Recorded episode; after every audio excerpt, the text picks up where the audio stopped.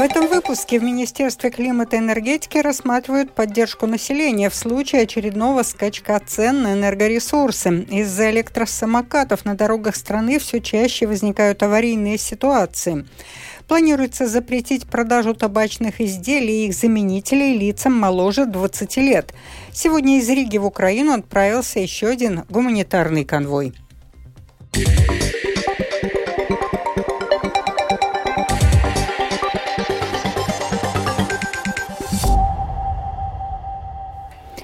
Совет по конкуренции наложил штраф в размере более 4,4 миллиона евро по делу дорожно-строительного картеля, сообщили в Совете.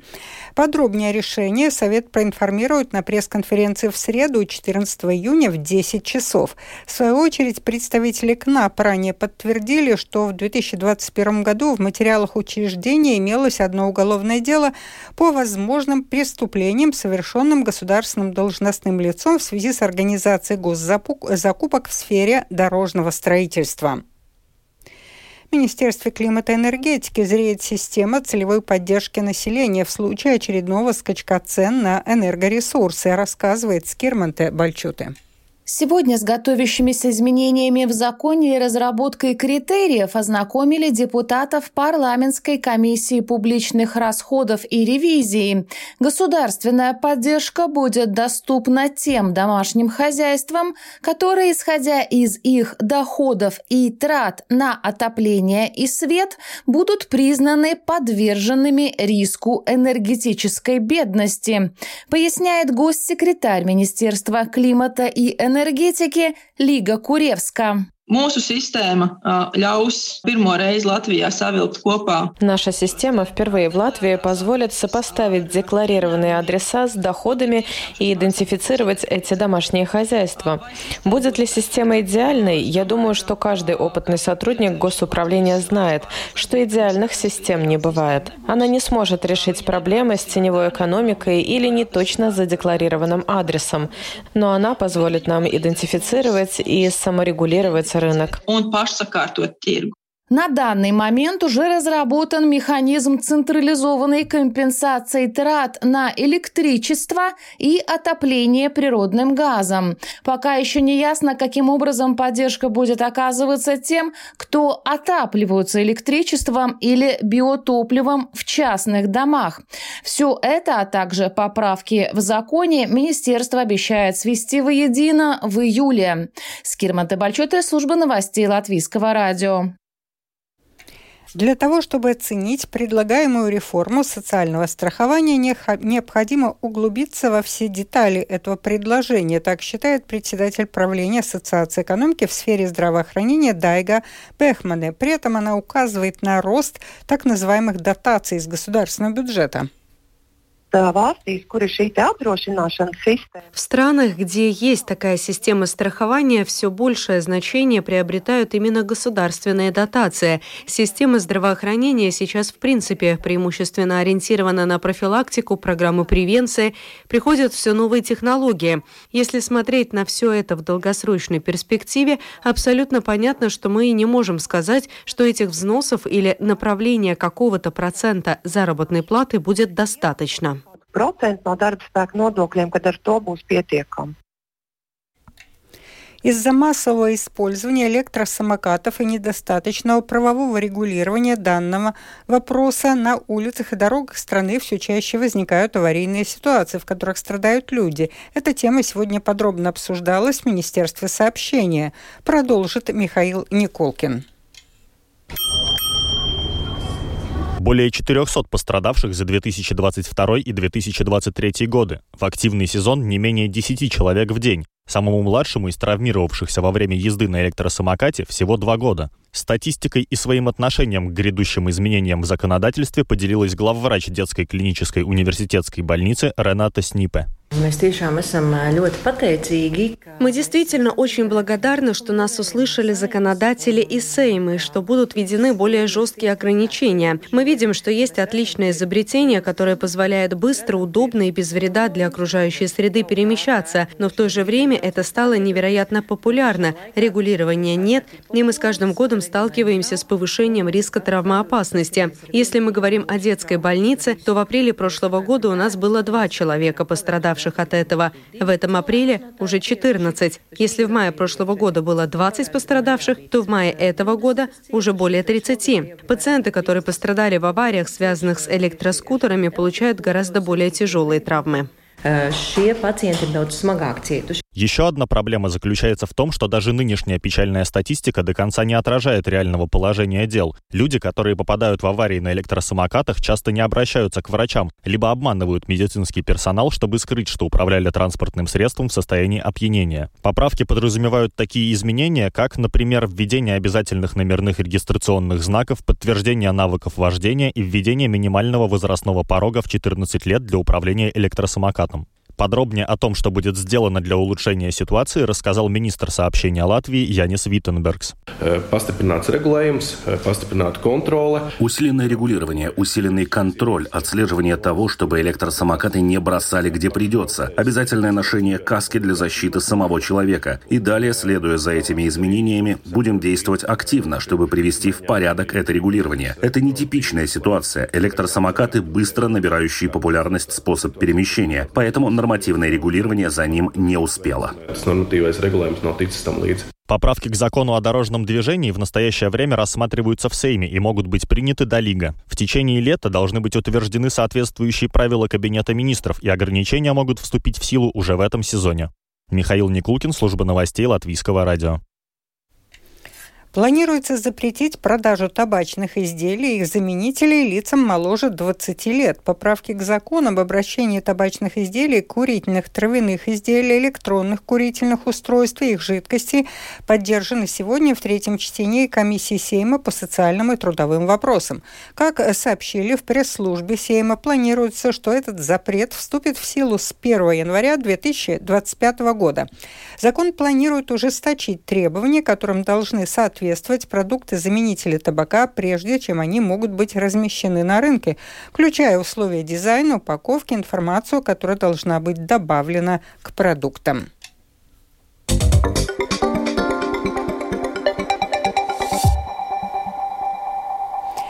Продолжаем выпуск. Согласно последним данным, 11 человек числятся погибшими в результате российского удара по пятиэтажному дому в Кривом Роге. 28 человек получили ранения, из них 12 остаются в больницах города. В их числе есть пострадавшие в очень тяжелом состоянии.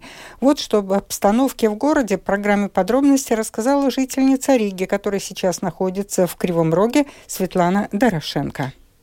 Кроме того, что разрушен жилой дом, э, там, конечно же, пострадали и близлежащие дома, а также некоторые коммерческие маленькие предприятия. Вот по последним данным, буквально какое-то время назад выяснилось, что коммерческое предприятие по бутылированию воды там ребята, 7 человек, мальчишек погибло. Младшему 17, старшему 23 года. Вот. Ну, в городе, естественно, траур. Завтра также объявлено э, днем траура, днем траура Кривого Рога. Люди самоорганизовываются, приезжают к, э, к этому месту. Там в районе, возле разрушенного дома есть школа, там организован центр первой помощи, туда приезжают люди, э, волонтерские бригады привозят э, необходимые вещи первой необходимости еду. Также подключена администрация города. Сейчас расселяют пострадавших людей по временным жилищам. Будет проведена экспертиза и заявлено администрации, если дом можно будет отремонтировать, его отремонтируют. Если же нет, то людям предоставят новую жилплощадь. На сегодняшний день 28 человек пострадало, 11 погиб.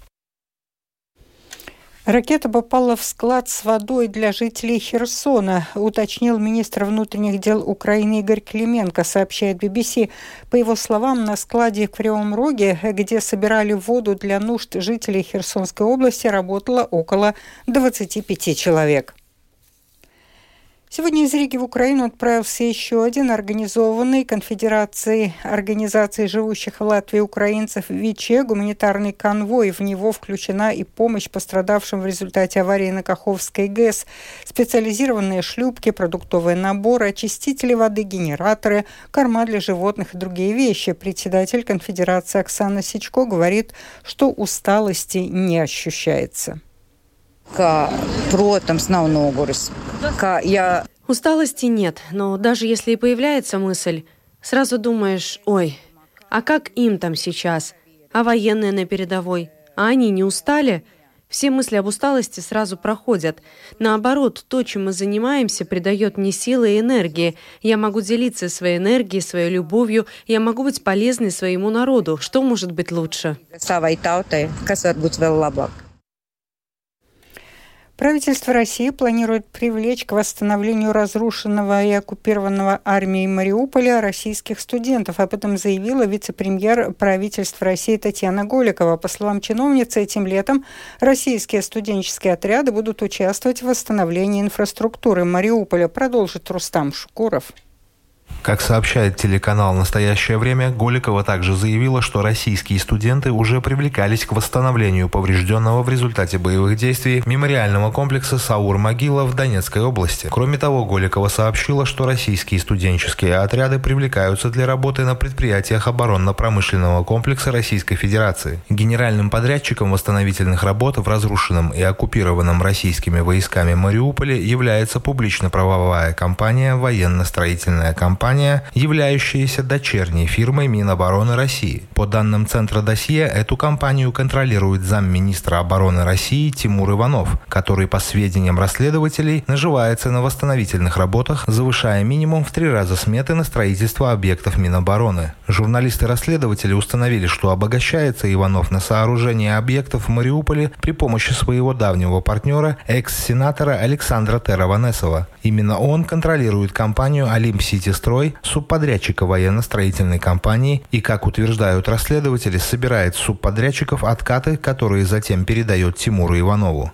Еще одним застройщиком в оккупированном России Мариуполе, как указывают журналисты, является компания «Эрстрой», за которой стоит российский миллиардер, основатель крупнейшего в стране фармацевтического холдинга «Эрфарм» Алексей Репик. По данным расследователей, «Эрстрой» создали в мае 2022 года. Компания строит в разбомбленном российскими войсками Мариуполе жилые дома, школы и больницы. В октябре прошлого года таджикская служба «Радио Свобода» сообщала, что российские строительные компании отправляют трудовых мигрантов из Таджикистана на восстановление разрушенного Мариуполя. Согласившимся пообещали платить от 130 до 250 тысяч рублей в месяц. Помимо высоких зарплат, трудовым мигрантам обещали временное жилье и трехразовое питание. Спустя некоторое время отправленные на восстановление оккупированного Россией Мариуполя мигранты из Таджикистана заявили, что работодатели их обманули, выплатили им только половину обещанной зарплаты.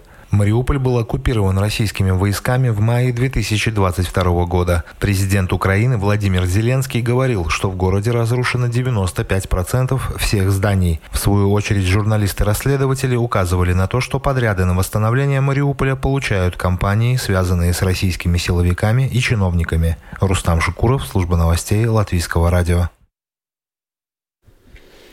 Первая декада июня в Латвии была на 2 градуса прохладнее обычного. Средняя температура воздуха составила плюс 12,7 градуса, что на 1 градус ниже, чем в конце мая, свидетельствуют данные Латвийского центра окружающей среды геологии и метеорологии. Осадков в первой декаде июня выпало всего 21% от нормы. В первые три месяца этого года осадков выпало больше обычного, но с апреля началась засуха, которая сильнее всего влияет на западные и центральные регионы страны.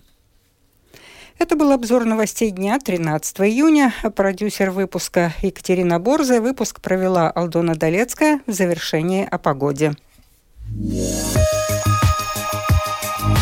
Завтра в Латвии небольшая облачность без осадков, ночью слабый ветер, днем умеренный северный, северо-восточный, 3-8 метров в секунду.